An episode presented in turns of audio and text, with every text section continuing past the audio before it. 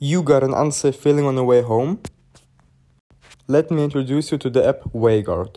WayGuard, as the name already says, guards you home.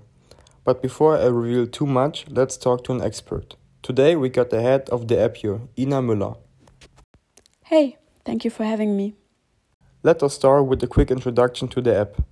Thanks to GPS, the WayGuard team always knows exactly where you are and accompanies you until you arrive at your final destination.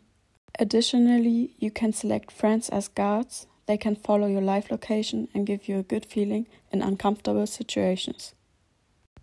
You mentioned a WayGuard team, but who is Team WayGuard actually? Team WayGuard consists of employees of our professional and certified emergency call and service center.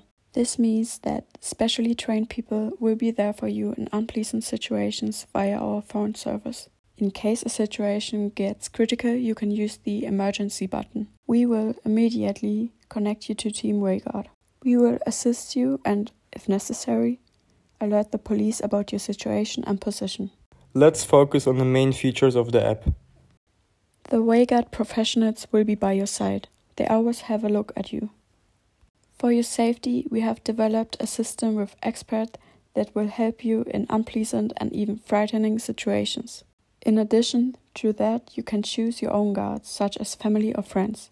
You can show them where you are and talk or chat with them. With a single click, you can let them know that you have arrived safely. You can seek quick help through a precise emergency call. If you or one of your guards makes an emergency call, a connection will be established with our control center. Based on your GPS data, we know where you are and immediately inform the police or emergency services if things get tricky. Together with the Cologne police, we have developed behavior tips so that you know how to handle unpleasant situations correctly. For additional security, the map on the app shows important locations such as nearby police stations and emergency islands. These offer you a place of refuge on the way. You mentioned behavioral tips. Could you explain that more precisely? We have developed tips that suit your needs. The tips teach you how to protect yourself better. The app offers different methods of transportations you can choose from.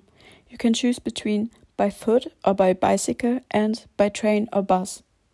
the end, could you tell us some examples for such behavioral tips, maybe three for each method of transportation? Okay, sure. Let's start with transportation by foot or by bicycle. Plan your way home in advance. If you do not want to go home alone, appoint with your friends before you leave. You are safer in a group. Choose well lit streets. It is best to take bright and wide streets where you can see much further. For your safety, it is worth taking a detour, even if it takes a little longer. Show confidence, upright posture, shoulders back, look forward, walk straight and with posture. This posture shows that you are self confident and strong. Those actions deterrent possible predators. Okay, I think we already learned some new tricks. And what about traveling by train or by bus? And again, plan your way home in advance. Speak with your friends if you can go home together. You are safer in a group. If it is not possible, ask them to escort you to your stop at least. Sit close to the driver. Try to sit in the first car of the train or in the first row of seats on the bus. If something happens, the driver can intervene or call for help immediately. Show confidence, upright posture, shoulders back, stare forward, even while sitting. A confident body language acts deterrent. Thank you for all the useful information. You're welcome. If you want to learn more about WayGuard, just download the app and enjoy all the free features. Thank you all for listening.